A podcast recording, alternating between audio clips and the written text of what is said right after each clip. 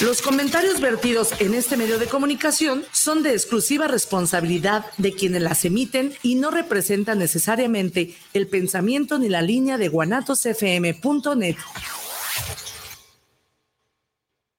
Aceptar, respetar y comprender que hay otras opiniones es el gran principio de la sabiduría. Y ellos no piensan como nosotros. ¿O será que nosotros no pensamos como ellos? Quédate a conocer qué opinan los jóvenes, donde las diferencias nos enriquecen y el respeto nos une. Comenzamos.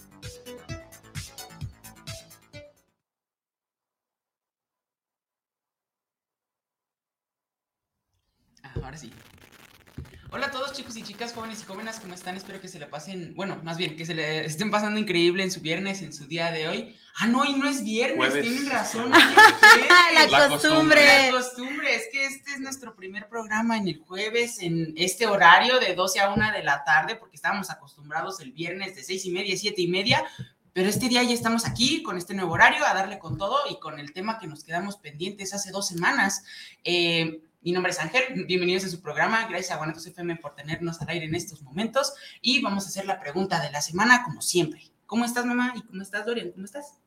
Yo me encuentro muy bien, eh, un poco raro porque es un horario no habitual para nosotros, se siente como Sí. programa nuevo, lo comentaba antes de, de que empezara, pero feliz y contento de tener un, otro nuevo programa y pues también eh, retomar un tema que, que quedan muchas cosas pendientes de comentar y hoy las vamos a resolver esas dudas que quedan pendientes, así que gracias a todos ustedes. Exactamente, Dorian. Muchas gracias a ti por estar aquí y por haber aceptado este nuevo cambio de horario. ¿Tú cómo estás, mamá? Eh, muy contenta, ahora sí que lo ven o no y creen que es fácil, ¿verdad? Nosotros eh, teníamos pues este horario y es un placer tenerlos por acá, me da muchísimo gusto, los cambios siempre son buenos, los cambios nos cuestan un poquito de trabajo, pero a final de cuentas aprendemos mucho y tenemos como más herramientas, ¿no? Entonces, cuestión de que nos acostumbremos y pues a darle, a darle con todo mucho éxito, chicos, en este nuevo horario. Muchas gracias. Gracias. mamá. Gracias por buscar la manera de que pudiéramos seguir con el programa y pues vamos a darle con todo con este nuevo horario. Es como un nuevo comienzo en una Así nueva es, etapa. es como, como, ¿qué opinan los jóvenes eh, segunda temporada? Exactamente. y por último, pero no menos importante, que ya está aquí con nosotros desde el principio del programa, el Bruno. ¿Cómo estás, el Bruno?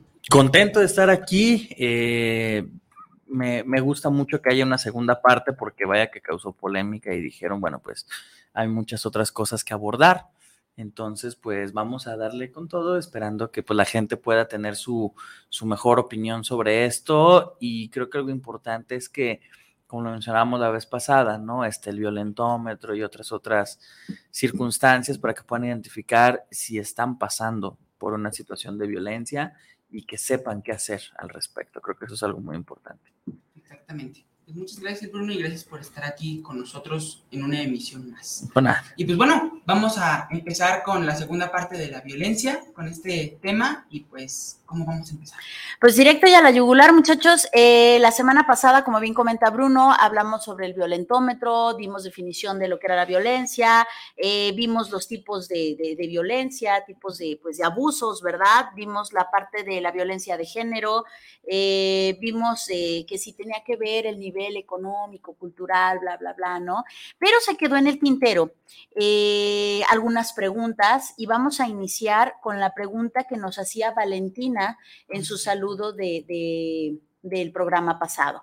Valentina nos preguntaba que si el bullying era sinónimo de violencia. ¿Ustedes qué opinan? ¿El bullying es sinónimo de violencia? Yo creo que sí, porque a veces llega a violentar a esas personas que son víctimas del bullying. El simple hecho de llevarse y de decirle de apodos y de, y de decirle de cosas, eso ya es una violencia verbal, porque lo estás maltratando psicológicamente. Entonces hay veces en las que dicen, no, es que están jugando en el bullying.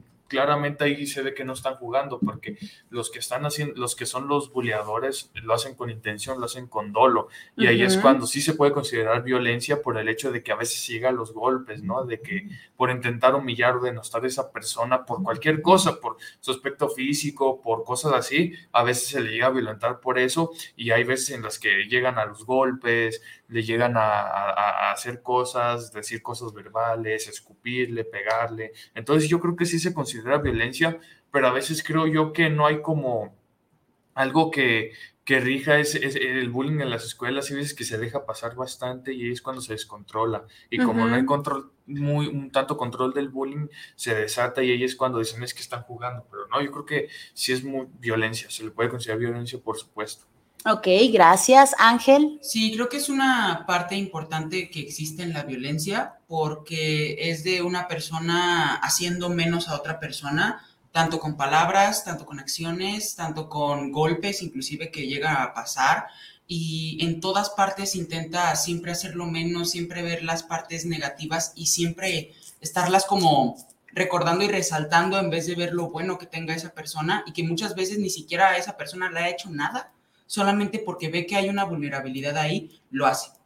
Entonces creo que sí es un sinónimo de violencia y es una violencia fuerte e importante.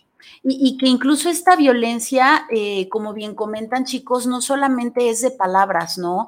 Hay, hay momentos, hay lugares en donde hasta mutilan, eh, lastiman, violan sexualmente, eh, haciendo bullying, ¿no? Haciendo, empezando con este jueguito, como bien comenta Dorian.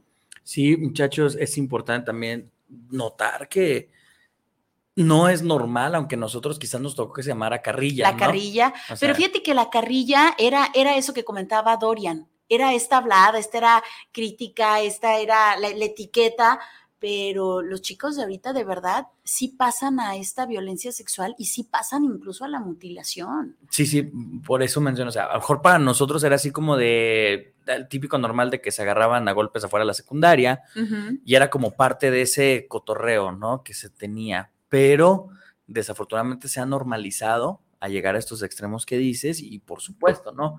Eh, nos damos cuenta que los jóvenes actualmente pues llegan a, unos límites eh, que quizás para nosotros eran inimaginables, ¿no? A lo mejor era el típico de, ah, si se, se pelean y, y al otro día ya son amigos, como si nada, ¿no? Pero ahora no. Ahora sí son acciones que tienen consecuencias para, para largo plazo, ¿no? Y en eso va el sentido de, mi pregunta, jóvenes, eh, ¿qué tipo de consecuencias creen que hay en una persona que sufre violencia?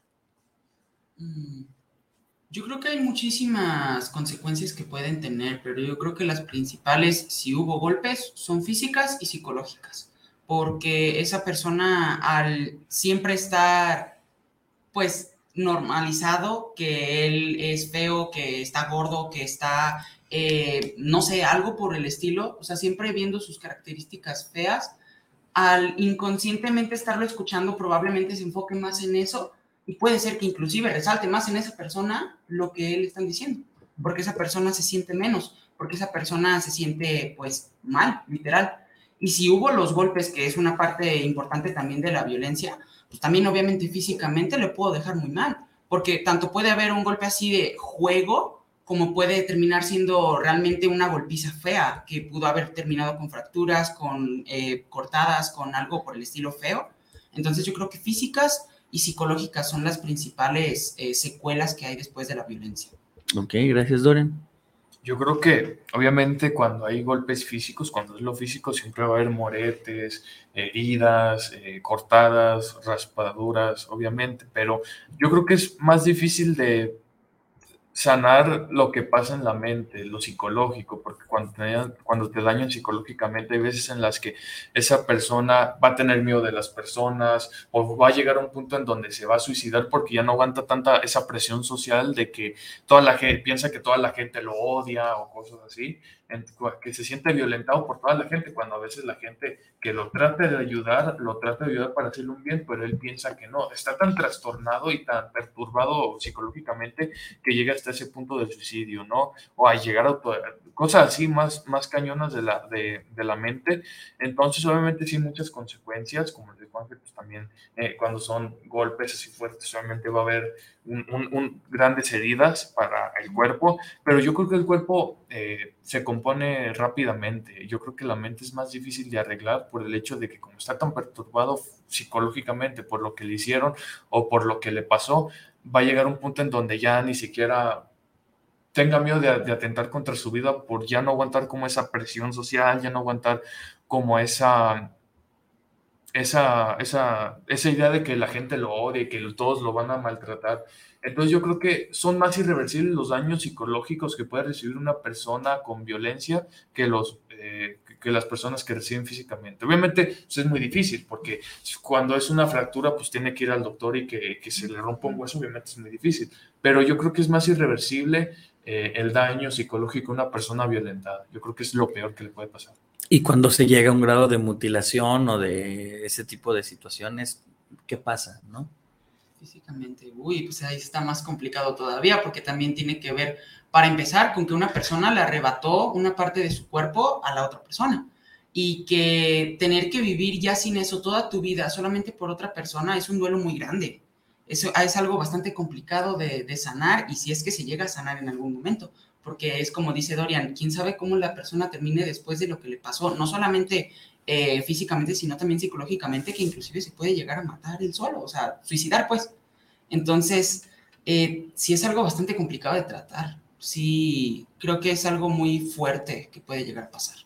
Sí, yo creo que también es algo muy fuerte, pero pues creo que cuando es una mutilación que te mutilan una parte de tu cuerpo, yo creo que es muy difícil porque más que nada el, ya no tener una parte importante, eso te va a hacer daño, obviamente, vas a decir, ¿qué, qué me pasó? ¿Por qué? ¿Por qué? O sea, ¿por qué lo hizo? Creo que sí son cosas muy complejas, la verdad, y creo que sí se necesita mucha ayuda psicológica.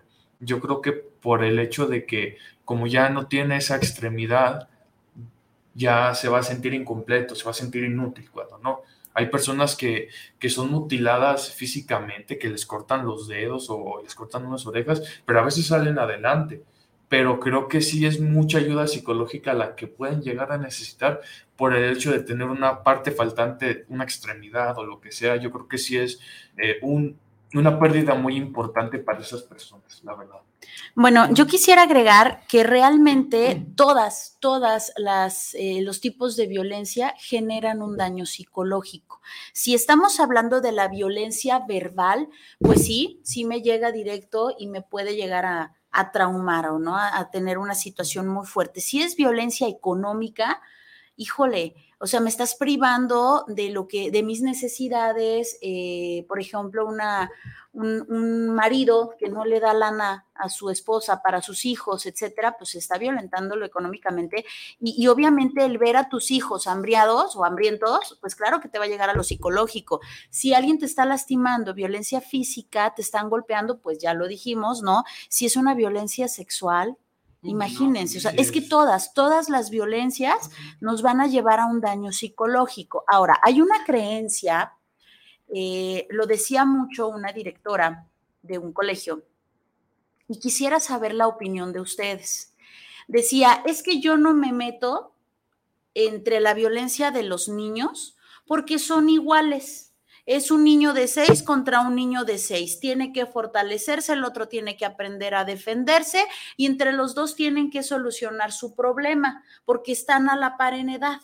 Entonces están a la par en edad, están a la par en fuerza, están a la par en conciencia, en todo. Entonces yo no me voy a meter, ¿no? Ellos tienen que aprender, no les voy a solucionar. ¿Qué piensan de eso? Yo con todo respeto creo que sí es una tontería porque obviamente hay mejores formas de arreglar ese problema y el decir que los va a fortalecer, ¿cómo los va a fortalecer? O sea, obviamente no. Obviamente esa maestra o esa directora tendría que mediar entre ellos, saber cuál es el problema y tratar de decir, ok, ese es tu problema. Voy a hacer un castigo a esa persona o voy a castigarte a ti por lo que hiciste. Pero el, decir que los va a fortalecer, el que se peleen, el que haga, ejerzan violencia, creo que es una idea muy tonta.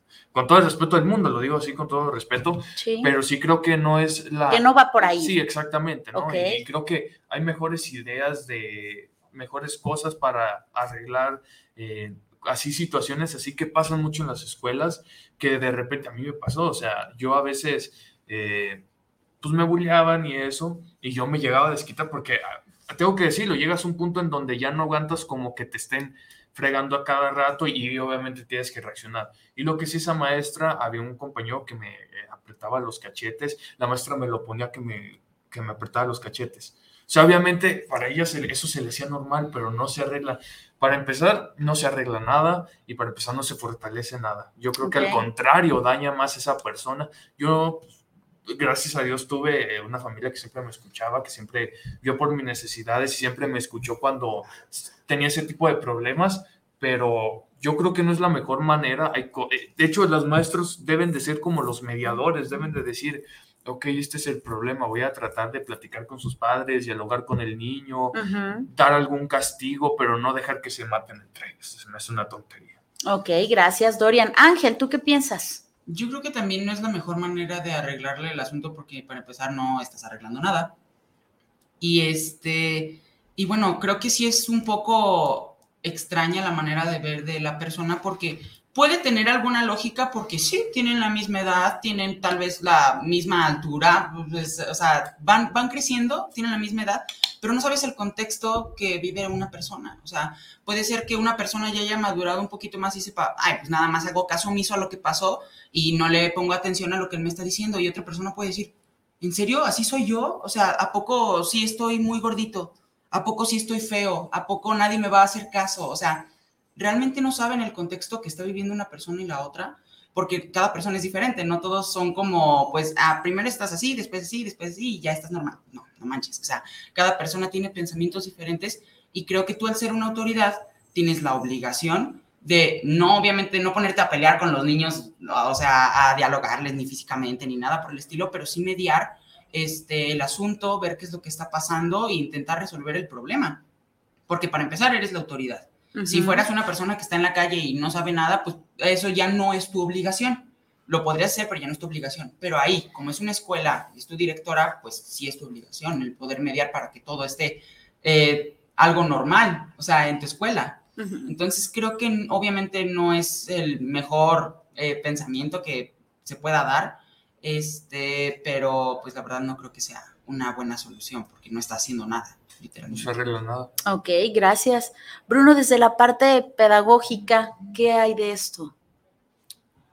Sí es importante que haya una mediación en, las aulas, en los centros educativos, eh, porque no olvidemos que una persona violenta es una persona que no está siendo racional.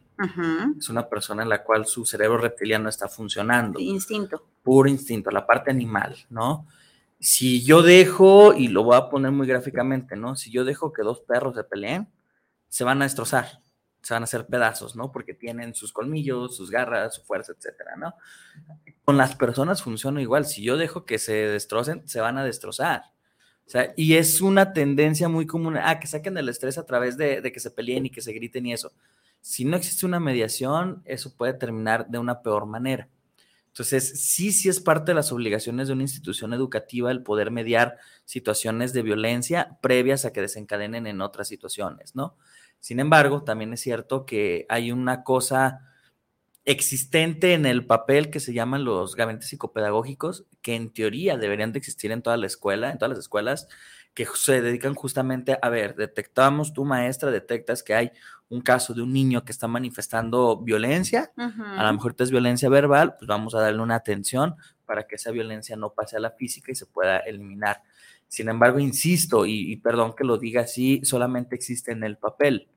Eh, si nosotros vamos a hacer una inspección de muchas escuelas, pues sí va a aparecer en el papel que maestro fulano, maestra perengana son parte del gabinete psicopedagógico, pero realmente no hacen esas funciones, ¿no? Entonces, sí es necesario que un centro educativo, que quizás en los primeros años, de los 7 a los 15 años, los jóvenes pasan más tiempo en la escuela que en su casa, es importante que los centros educativos tengan esos focos rojos de poder decir, este niño está teniendo una tendencia de tal manera, etcétera, etcétera, para que se pueda canalizar. Ojo, de la escuela se canaliza a un lugar donde sea necesario el tratarse. Ok, gracias. Es cierto que hay cierta teoría en donde sí es necesario enfrentar nuestros problemas, sí necesitamos eh, generar resiliencia, no se vale que todo el tiempo nos estén resolviendo, pero estoy totalmente de acuerdo en que hay que mediar. No creo que esta, esta maestra se iba al otro extremo, tal vez por flojera, tal vez por no me voy a meter en broncas, pero exacto, exacto, también podría ser, ¿verdad? Muy bien, venga. Ah, perdón, perdón por interrumpir, pero es justamente lo que se me olvidó decir, pero es cierto, este, no que la maestra llegue y este, siempre le resuelva la vida al muchacho porque él también tiene que aprender a resolver sus problemas, pero sí tiene que ver qué está pasando para que esa persona esté violentando a la otra y saber cómo resolverlo y más porque tú, como lo estaba diciendo, eres la autoridad. Entonces creo que sí es importante, sin embargo, en la vida real muchas veces no hay nadie que te pueda defender y muchas veces sí es necesario que tú lo hagas. Sí, que muerdas, Entonces, piques, sí des comezón, saque las uñas. también, o sea, tienes que aprender también a lidiar con muchas cosas, porque muchas veces no va a haber nadie que te pueda salvar más que tú. que justamente era lo que ella decía, ¿no? Esto que acabas de decir, pues están siendo de la misma edad, o sea, y hay lugares en donde son mayores y abusan y bla, bla, bla. Entonces, si no se puede defender de un igual, va a ser muy difícil que se defienda de un mayor. Sin embargo, coincido con ustedes en que hay formas de hacer las Sí, cosas, ¿no? O sea, así como gallitos de pelea, pues no está tan chido. Bueno, eh, también se quedó en el tintero ¿Cuál es el perfil de una persona violenta? ¿Cuál será el perfil de una persona violenta? Dorian. Está cañón esa pregunta porque voy a poner un ejemplo. Poe el payaso fue un asesino serial muy famoso que tú lo veías disfrazado de payaso, iba a los hospitales a, pues, a entretener a los niños enfermos y tú nunca te imaginabas que era un asesino en serie que en su casa tenía miles de cuerpos de niños, o sea, no te imaginabas el simple hecho de ver que le daba alegría a los niños, no te daba como de, ok, entonces va a matar personas. O sea, cabrón es, in- sí, es incapaz de matar a alguien, ¿no? Sí, exactamente. O sea, es muy complejo lo que una persona violen- violenta tiene en su cabeza, porque como, o sea, ese ejemplo está muy chido porque, o sea, viéndolo de cierta manera, o sea, si no te enteras de parte de que fue un asesino en serie y que mató muchos niños, pues vas a decir, ok, era un payaso que simplemente iba a entretener a los niños, que los hacía, tal vez que su enfermedad se les hiciera, no de que le hiciera presentar a su estancia en los hospitales, que les diera regalos y todo, pero ya cuando te enteras de este tipo de cosas que cometió, ahí sí está cañón, o sea, el por qué lo hacía. No desconozco si hubo un trauma de por medio, si Pogo tuvo un trauma de niño o cosas así para que él pudiera hacer esas cosas, Ujú. pero yo creo que, bueno, en la mayoría de casos las personas violentas son violentas por cosas que ven, por cosas que pasan, que son abusadas sexualmente, físicamente, que son violentadas, o simplemente por porque ya nacen así con ese instinto animal de matar, de hacer daño. Pero yo creo que el ejemplo que pongo es muy importante porque, o sea, a simple vista tú ves un payaso todo normal, pero no te imaginas. Entonces, creo que también pasa con las personas violentas. Tú puedes ver una persona que se viste formalmente, es amable con las personas, pero también no te imaginas que cuando se enoja empieza a aventar cosas, empieza a pegar, empieza a hacer daño, empieza a amenazar. Entonces, creo que es muy complejo. Ay, güey, perdón, perdón, perdón, perdón, perdón, discúlpenme. Se le subió hasta acá. Sí, se subió. Perdón, perdón, continuó, continuó. Yo creo que sí es muy importante el, creo que es muy difícil el, el saber qué es lo que tiene en mente esa persona, porque hasta de las personas de las que no te imaginas son las que más animales son. Entonces, sí. es muy importante tener en cuenta ese perfil psicológico. de Es- estos personas. lobos disfrazados de oveja. Exactamente. Ok, gracias, Ángel. Uy, pues sí está bastante complicado porque creo que hay muchos perfiles de las personas que han violentado o que violentan, pero yo creo que para empezar, saludables mentalmente no creo que estén.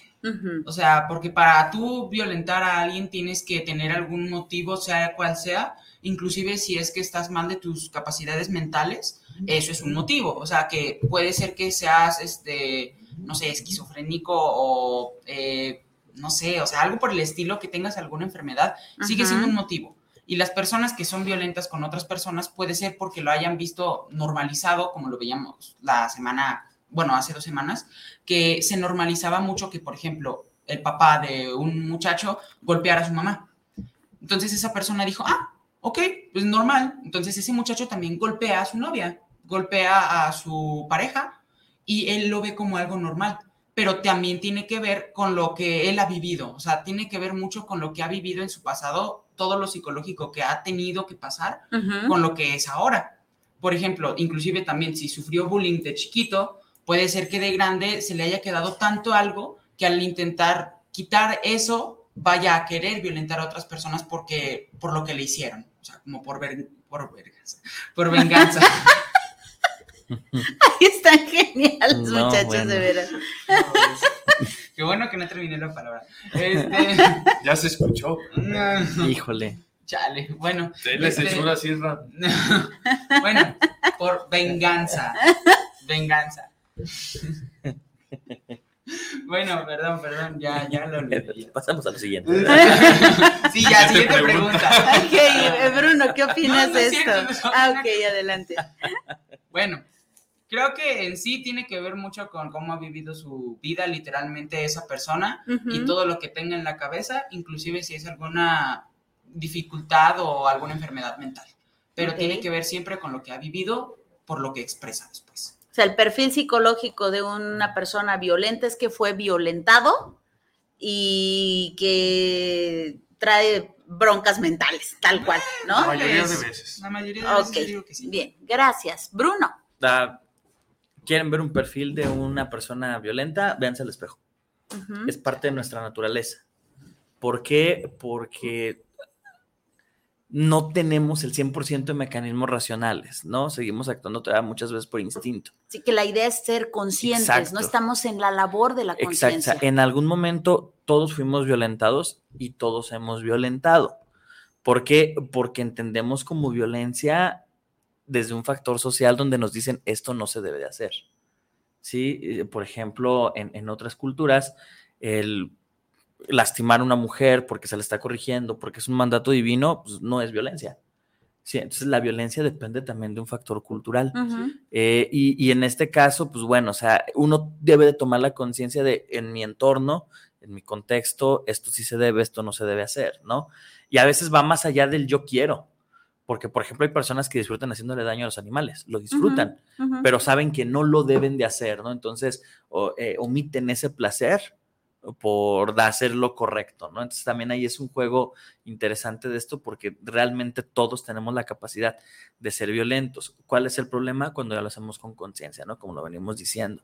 Entonces, en este caso, bueno, a lo mejor un niño pequeñito, pues a lo mejor agarra el pollito y, le- y le, y le voltea la cabeza y lo mata, ¿no? Porque él está jugando, o sea, pero ahí, ahí no hay una conciencia, no es simplemente es este descubrir, este instinto de saber cómo funcionan las cosas. Sin embargo, ya cuando supo y lo hace una vez y otra vez y otra vez y ya toma una conciencia, ahí es cuando decimos, a ver, espérate, los que están formando, en este caso los papás o los maestros, qué sé yo, son los que deberían de decir, híjole, ese niño está teniendo unos comportamientos con una tendencia a violencia. Sí, ahora, por, ejemplo, hablar de si se hacen o nacen, son las dos cosas. En una persona que comete actos o conductas antisociales, hay factores exógenos, o sea, sí hay cierta pre- predisposición genética a hacerlo y también hay factores endógenos, o sea, a veces el entorno es el que nos lleva a cometer esos actos de violencia. Ángel. Ángel. Ya sé, yo no debo de hacer preguntas regularmente, pero tengo esa duda. ¿Cómo tratas a esa persona que es violenta y le gusta? O sea, ¿cómo los tratas? Con apoyo psicológico o psiquiátrico. Sí, Y si y no hay personas, se van al psiquiátrico, se van directo al encierro porque se fue a un extremo. Lo que comenta Bruno es que todos tenemos esta parte de luz y esta parte de oscuridad, ¿no? Todos tenemos un, un corderito y un lobito. Entonces nosotros decidimos a cuál alimentamos más. Hay personas que deciden no alimentar al borreguito y solo alimentan al lobo, ¿no? Y entonces, eh, cuando ya con esta conciencia muerden, pican, dan comezón, matan y etcétera, entonces está fuera del equilibrio, ya se fue a uno de los extremos, ni es, eh, no sería natural ser todo bondad, todo luz, y tampoco es natural ser todo oscuridad. Entonces sale del equilibrio y entonces cuando ya no tiene un remedio, cuando ya no quiere y no tiene esa conciencia, vámonos al encierro. ¿Por qué? Porque entonces podría, imagínense qué cosas no podría hacer en el entorno, ¿no? Entonces hay personas que sí, que definitivamente no se curan porque no pueden o porque no quieren. Una de dos. Ujú. Ok, gracias. Ok. Gracias. Eh, algo íbamos a comentar. Ah, ahorita hiciste el comentario de lo del pollito y me acordé de. ¿Se acuerda, ¿Te acuerdas de eso? Es un. Es como una. Ah, un, juego- ya, un sí, juego. sí, sí. ¿Sí te acuerdas cómo va? Ay, ya, ya. Es, se me yo tenía un yo tenía un pollito. Yo jugué con jugué con pollito. y que se veía así, ay, Eh, pollito quedó suciecito, yo lave a pollito. Pollito quedó mojadito, yo, sé, que a pollito. quedó Pollito quedó esponjadito, yo planché a pollito. Mamá, ¿por qué murió pollito? Ay, está bien lindo. Y es ahí donde viene la inocencia de. Pollo, no manches, oye, en serio, o sea. Pero es la inocencia del niño, de verdad, o sea, él tiene, como mamá lo sabe de que se estaba ahogando, ¿no? Y el pececito por acá. Es que viene esa inocencia, pero pues hay, hay, hay cierta edad en donde ya no existe esa inocencia. Sí, porque ya conoces qué es lo que está pasando. Y, además, una cosa importante para saber si una persona tiene una tendencia es lo que conocemos como remordimiento. Ah, sí. O sea, si el niño manifiesta un dolor por lo que le pasó al pollito, o sea, a lo mejor no esa culpa, ¿no? Porque todavía no alcanza a comprender lo que es la culpa cuando son niños muy pequeños, pero sí ese de ese remordimiento. Porque no es, porque no camina ya, porque no? O ese llanto, o sea, una manifestación de remordimiento, bah, entendemos que es una persona ordinaria y saludable. Pero cuando ya se ve en el niño una manifestación de placer, de felicidad, de alegría, manipulación incluso para conseguir otro, ahí ya es cuando debemos decir, ah, caray, esta persona tiene una tendencia a. Tiene un algo. Tiene un algo que, tiene un no sé qué, que qué sé yo. Sí, muy bien. Vámonos con saluditos, chicos. Eh, tenemos a Socorro Rodríguez. Saludos, jóvenes. Gusto verlos. Buen tema. Saludos a Viri y a Bruno. Bendiciones, queridísima madre. Besotes. De este lado también tenemos a José Carlos Galicia. Saludos desde la Ciudad de México. Excelente horario. Se me facilita escucharlos en mi oficina. Saludos. Muchas gracias, José. Esperemos que nos esté. Así es. Y pues bueno, un abrazote eh, con todo esto de los temblores a la Ciudad de México, ¿verdad? Eh, también tenemos a Ana María eh, Rocha. Saludos desde la Ciudad de México para el programa de ¿Qué opinan los jóvenes? Un gran saludo y es la primera vez que los escucho. Muchas gracias, Ana María. Y pues sí, es la primera vez que estamos en este horario. Ojalá que te quedes con nosotros, ¿no? Sí, exactamente. Besotes a la preciosísima Ciudad de México. Gracias, saluditos.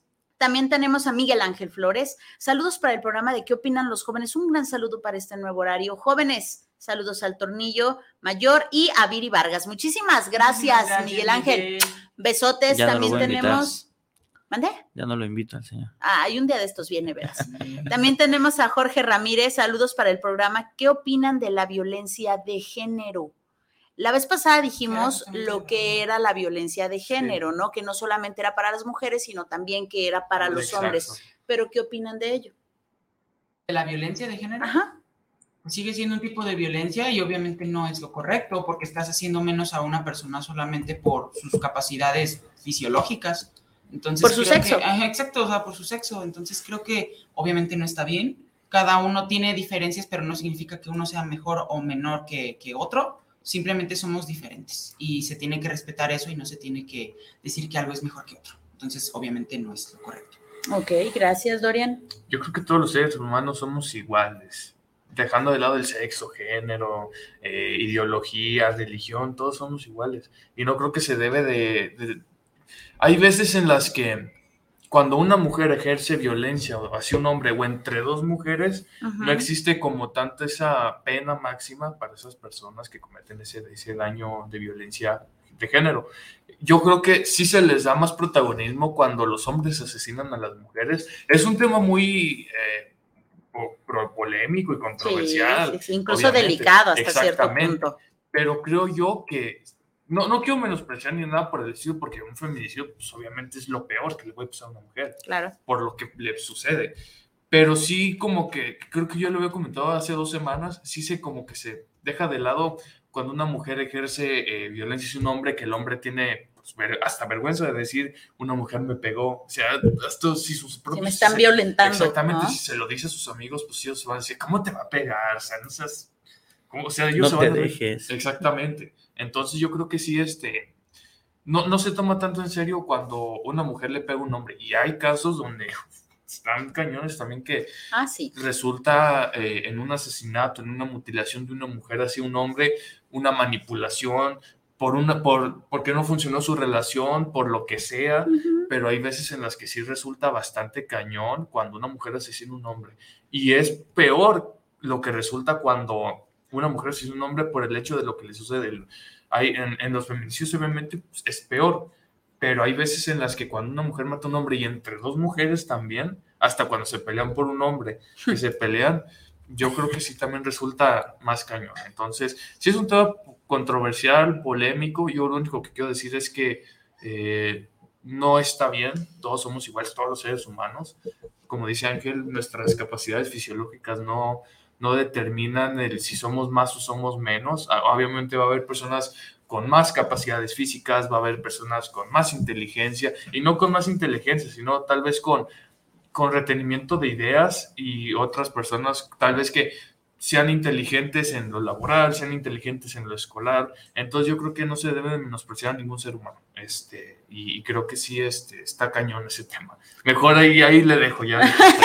creo que tendremos que hacer uno de eso, ¿verdad? Ok, muchas gracias. Gracias a Jorge. Besotes. También tenemos a Carla Verónica Sánchez. Saludos para el programa y saludos para qué opinan los jóvenes. Y pues bueno, el día de hoy tenemos un saludo especial Sí, un saludo especial para mi jefa, mi mamá que aquí anda. Saludos, madre. Viene a ver el programa en vivo, ¿verdad? Viene a verlo en vivo. A ver, a ver si es cierto que los jóvenes se preparan así como dicen, ¿no? Eh, muy bien, chicos, vámonos con la siguiente pregunta. ¿Qué tanto se vale quedarse en una relación violenta por los hijos, por la lana, porque no me queda de otra. ¿Qué tanto se vale, Dorian? Yo creo, muy buena pregunta, por cierto. Yo creo que hay veces en las que, como tú lo dices, tal vez por no dejar eh, que el niño, pues, o sea, su hijo en común no, no, no, no diga dónde está mi papá, porque a veces que resulta que el papá se va o la mamá se va y el niño resulta con esa idea de, pues, ¿dónde están? ¿Quién es mi papá exactamente? Entonces, creo que a veces no es bueno aguantar una relación tóxica, una relación que ya no puede dar para más. Más sin embargo, yo soy de la idea en que se puede tener una relación cordial, formal, simplemente, pues ok, vamos a llevarnos bien por nuestros hijos. Y lo que pasó en nuestra relación de pareja, de un compromiso, se quedó atrás hay que ver bien por el niño, porque el niño es el que resulta más afectado. Obviamente, pues también puede ser el hombre o la mujer, porque hay veces en las que el hombre, por, hay veces en las que el hombre sí ya violentaba a la mujer por ciertas ideas, o la mujer nomás le está fregando también. Entonces yo creo que cuando ya una relación no funciona, se tiene que dejar hasta ahí. Y se, tiene que, se tienen que llevar bien por el niño, o por la niña, por los hijos, porque yo creo que los niños son los que resultan más afectados en las relaciones así tóxicas por lo que ven, por lo que escuchan. Creo que ellos son los que resienten más. Obviamente, ¿quién, quién no quisiera que estuviera papá y mamá juntos? Obviamente. Pero cuando ya no se puede, pues no.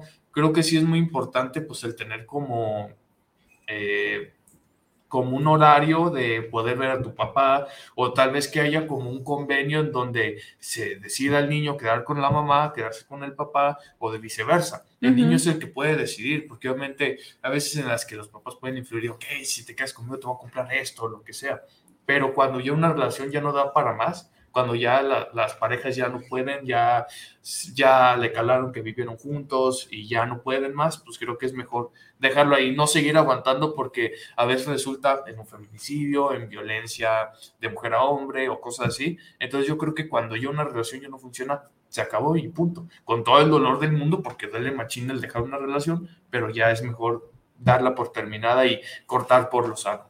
Ok, gracias Dorian. Ángel, ¿tú qué piensas? ¿Qué tanto se vale? Es una pregunta bastante complicada y compleja por el contexto que puede haber entre las familias, porque cada familia y cada persona es distinta, pero creo que sea como sea, se tiene que dejar a la persona, porque si es la mujer o es el hombre el que está violentando a cualquiera de los dos, ahí ya hay algo que no es saludable. Y si ya se quiere dejar a la persona, pero es que es por los hijos, es que si no se los va a llevar, es que si no esto, es que si no el otro. Hay, hay formas de hacer las cosas. Inclusive, no sé, es complicado porque yo sé que a veces sí tardan mucho y todo, pero si hay algo legal, pues pueden llegar a un eh, acuerdo ahí y pues ya sería, no sé, el fin de semana se quedan conmigo, la semana se quedan contigo o viven conmigo y contigo se van una semana y una semana, no sé, pero tienen que llegar a un acuerdo y si es por lo económico también es algo complicado, pero si los si ya tienen hijos, si le tiene que dar dinero el, papá a la mamá o quien sea que gane el dinero y, que mantenga la familia, sí se los tiene que dar mínimo hasta que tengan los 18 años, según yo. O sea, hasta que sean mayores de edad. Este, o cuando terminen los estudios, la verdad no lo recuerdo, no, no me sé muy bien las leyes. Pero este, lo que sí sé es que cuando ya hay violencia, ya es complicado, va a llegar un punto en el que va a seguir siendo cada vez mayor, cada vez mayor, cada vez mayor, e inclusive puede afectar a las personas o a lo que tú estás defendiendo que hay. Inclusive, este, creo que otra parte importante es qué tanto te conviene o te estás dejando por lo que te está pasando. Me explico, porque no me estoy explicando muy bien este, es como lo que tú me decías de un perrito que se acuesta en un clavo, ¿no? O sea, y no se mueve y no se mueve hasta que realmente le incomode lo suficiente para que se mueva. ¿Qué tanto este, te está afectando la violencia que hay para que sigas ahí o si no te mueves? Porque tienes que... es decir, te quejas pero no te mueves. Exactamente, o sea, tienes que hacer algo, sea como sea, porque eso va a afectar en algún momento, inclusive si tienes hijos, va a afectarlos a ellos en algún punto, porque van a crecer y van a saber qué es lo que está pasando. Inclusive puede afectarlos mucho más de lo que si se separaran. Entonces creo que cuando algo ya no funciona, no importa por lo que sea que estés luchando, hay acuerdos y se tiene que dejar la persona. Ok, gracias. Bruno, ¿tú qué opinas?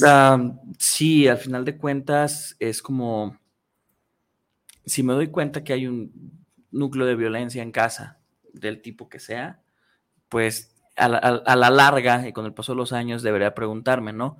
Híjole, ¿por qué mis hijos, mis nietos, mis, quienes estén en ese círculo familiar, porque son violentos? ¿No? Porque les estamos permitiendo que convivan en esa violencia, ¿no? Entonces es ahí como de, al rato es el, ay, ¿por qué son así? Pues que realmente permitimos que sea la violencia, ¿no?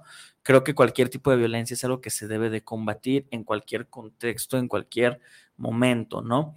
Porque a veces eh, creemos que la violencia solamente es de papá a mamá a los hijos o de mamá al papá y a los hijos, pero también a veces hay violencia de los hijos hacia los padres. Entonces, también en ese, en este tipo de situaciones es de, ¿por qué aguantar a un hijo que está haciendo eso? ¿No? O sea, una persona que, que está ejerciendo violencia, pues se le tiene que, que sacar de ese, de ese contexto y de ese núcleo familiar, sea quien sea y sea de la situación que sea, ¿no? No importa que haya ganancias secundarias, las ganancias secundarias te las, te las generas tú. Eh, sí, no, o sea, a final de cuentas es, este, es que yo no sé trabajar, pues te enseñas, ¿no? Es que yo, yo no sé, ah, yo, yo no tengo tanta lana, pues busca la manera de hacerlo. O sea, a final de cuentas es, es como, es parte incluso formativo, ¿no? O sea, e, ese núcleo de violencia que se vive en casa, cuando se quita, esas modificaciones también ayudan a que la violencia se, quizás se pueda enfocar en otros lados, ¿no? Esa energía de las, de las familias violentándose, porque cuando hay un miembro violento en la familia, toda la familia se empieza a violentar. Así es, esa, esa manzanita podrida, ¿no? Entonces, es, esa, esa energía, pues a lo mejor se puede emplear para otras cosas, ¿no? Pero sí, sí es necesario que los núcleos familiares violentos se, se deshagan. Muchas gracias. Jóvenes, última pregunta. ¿Por qué permito que me violenten? Por muchas cosas. Creo que hay tan, tan, gracias. Sí, por muchas cosas. Adiós, Santa pues es que por muchas cosas, apenas sí, muchas cosas, ahorita les digo, ahorita les digo, espérense. Este, por diferentes situaciones, o sea, puede ser porque tienes miedo, y de, de, la otra persona que te lo está haciendo y este y no lo te atreves a decírselo o no te atreves a afrontarlo. Puede ser por conveniencia, que es justamente lo que estábamos diciendo de las ganancias secundarias, o tal vez porque te gusta, no sé, o te imaginas que hay una persona que sí Sí, hay personas, que, les gusta, que las violenten. Entonces, este, creo que también tiene que ver, o sea, hay, creo, muchísimas razones por las que los permitimos, pero yo creo que mayormente se da que es por miedo porque no quieres afrontar lo que está pasando. El niño que es violentado por, por ejemplo, con el bullying, el niño que es violentado por el otro niño le tiene miedo de que, de que lo vaya a golpear, de que lo vaya a acusar con otras personas, de que lo siga hostigando, entonces prefiere estar en esa zona de confort que ya se le hizo. O eh, la, el hombre o la mujer que se están golpeando, este, tiene miedo de decírselo a la otra persona por lo que le vaya a poder hacer más allá. Entonces creo que la mayoría de las veces es por miedo. Ok, gracias, Dorian. Yo creo, me voy a, basar en tres cosas importantes, en la escuela, en la vida cotidiana y en la casa o en una relación. En la escuela yo creo que a veces se sigue, lo siguen permitiendo esas personas tal vez por encajar, porque dicen, ok, tal vez me están haciendo daño y me voy a dejar para que me sigan. Tal vez si es una persona, un niño o una niña que no tiene amigos, eh, es, una, es un niño antisocial, que no se junta con nadie, que quiere a fuerzas encajar con un grupito, cosas así, y ese grupito nomás se la pasa maltratándolo de, de, de diferentes maneras. Yo creo que es por, por identificarse con un grupito o identificarse que tiene amigos. Es decir, sentirse aceptado a pesar de que se lo están jodiendo. Y, hay, y, hay, casos, yo conocí a varias personas que sí se dejaban hacer de cosas por encajar en ese grupito, por sentirse importantes, pues. En la vida cotidiana hay veces en las que también se sufre violencia de diferentes maneras y yo creo que también es un poco lo mismo, porque a veces se dice, ok, tal vez también es una persona, una persona normal que también no tiene amigos, social, que vive solo y también pues también va a permitir que todas las personas lo estén tonteando toda la, todo el rato, todo el rato que le ven y también por sentirse aceptado. Obviamente cuando ya es una relación, yo creo que sí ahí sí son diferentes maneras. Yo creo que también en todas, pero cuando es una relación ya bien lo decía que los diferentes intereses que hay en una pareja, yo creo que se sigue permitiendo ese ese grado de violencia física, tal vez puedo decir, pero pues es que si me separo ya no voy a tener dinero tuyo, o si me separo el niño ya, ya no voy a tener al niño, cosas así. Entonces yo creo que hay muchísimas cosas de las que hablar porque son muy importantes y para mencionar las tops ya nos quedan como dos minutos. Sí, dos minutos de programa. Entonces yo creo que esas serían como las cosas principales que por las que las personas se siguen aceptando la violencia y, la, y, pues, no, no ponen un alto, no la frenan. Entonces yo creo que sí hay muchas cosas por las que la siguen permitiendo. Y yo mencioné las que creo son las más importantes para esas personas en la escuela, en el, en el ambiente cotidiano y en, en, en, la vida en pareja. Ok, muchas gracias. Pues lamentablemente se nos está acabando el tiempo en este primer programa, en este horario. Este, y pues bueno, vamos a hacer la pregunta de la semana rapidísimo. ¿Con qué te quedas y con qué te gustaría que se quedara nuestro público, Dorian? Me quedo contento, feliz. Ya por fin pudimos aclarar eh, varios temas que quedaron en el limbo en, hace dos programas, bueno, hace dos semanas. Y pues también me siento contento con este nuevo horario de, de, este programa, ya que es como un cambio muy bueno, un cambio refrescante para nosotros, ya que se nos dificultaba mucho el otro horario por ciertos temas, por sí, la escuela exactamente, por el trabajo. Entonces creo que este horario también eh, es una nueva, una nueva etapa en el programa en donde vamos a seguir con todo, vamos a seguir echándole ganas. Con este, tema, con, este, con este tema me quedo contento. Creo que no se debe de normalizar la violencia, pero sí creo que debe de, todas las personas se deben de, deben de fijarse cuando hay, cuando hay violencia. Eso que, que es el cotorreo o la carrilla, deben de definir cuando ya es carrilla de juego y cuando ya es cotorreo, ya es con intención, también con intención. Decirle a la gente que pues, gracias por habernos acompañado este día. Eh, también fíjense ustedes si ejercen violencia, si son violentados, fíjense en eso. Y pues bueno, nos vemos el próximo jueves. Perfecto, Dorian, muchísimas gracias por haber estado con nosotros en este programa de este horario y pues vamos a seguir de aquí en adelante. Así es. Muchas gracias. ¿Con qué te quedas y con qué te gustaría que se quedara nuestro público, mamá? Eh, me quedo muy contenta también con este nuevo horario. Yo también lo siento como, como un reset. Vámonos con todo, ¿no? Tendidos como los bandidos. Eh, yo le diría a la, a, la, a la audiencia que se fijaran, que se observaran qué tan violento soy, primeramente conmigo, qué tanto me violento a mí mismo y qué tanto puedo violentar al otro, haciendo conciencia, creando conciencia, porque solo con conciencia vamos a frenar la violencia. Salió inverso sin esfuerzo, ¿verdad? Pero así es. Muchas gracias, jóvenes. Gracias a ti por habernos apoyado. ¿Mm? El tendido, el bandido. Tendidos como los bandidos. Vamos. Muchas gracias, mamá. Muchas gracias por estar gracias, gracias. y por apoyarnos en este proyecto la segunda temporada del programa. Gracias, jóvenes. ¿Con qué te quedas y con qué te gustaría que se quedara nuestro programa? Contento de estar otra vez desde el principio. Eh. Sí, contento de estar desde el principio. Ya tenía rato que no me tocaba estar así. Eh, siguiendo con lo, con lo que están mencionando, ¿no? Hacer conciencia, darse cuenta de que, híjole, uno también puede violentar, no es nada más así como, eh, no es caer tampoco en el victimismo de todo el mundo me violenta, ¿no? Sino también puedes estar violentando a alguien en, alguna situación y pues hacer esta conciencia, ¿no? Pensar antes de actuar. Eh, nos regalaron un cerebro para pensar antes de actuar. Hay que usarlo, hay que usarlo, ¿no? Con eso me quedo. Ok, perfecto. Muchas gracias, Bruno, y gracias por estar aquí con nosotros, como tú dices desde el principio. Otra vez. Así es. Gracias. Pues rapidísimo, yo, yo me quedo muy feliz, muy contento de haber tenido este programa con este nuevo horario, con esta nueva temporada, con esto nuevo que hay de nosotros. Y pues vamos a seguir por aquí a esta hora, los jueves. Este, y pues bueno, sobre el tema me quedo con que hay muchas personas obviamente que violentan, hay muchas personas que han violentado en nuestra vida y es complicado, pero hay que nosotros fijarnos en no repetir lo mismo, nosotros no violentar y si podemos resolver alguna violencia que nos están haciendo, hay que resolverla porque es algo importante. Muchas gracias por habernos escuchado en esta hora. Muchas gracias a Guanatos FM por tenernos al aire. Y pues nos vemos el próximo jueves. Nos vemos hasta la próxima. Les mando un abracito en stage. Adiós. Bye. Bye.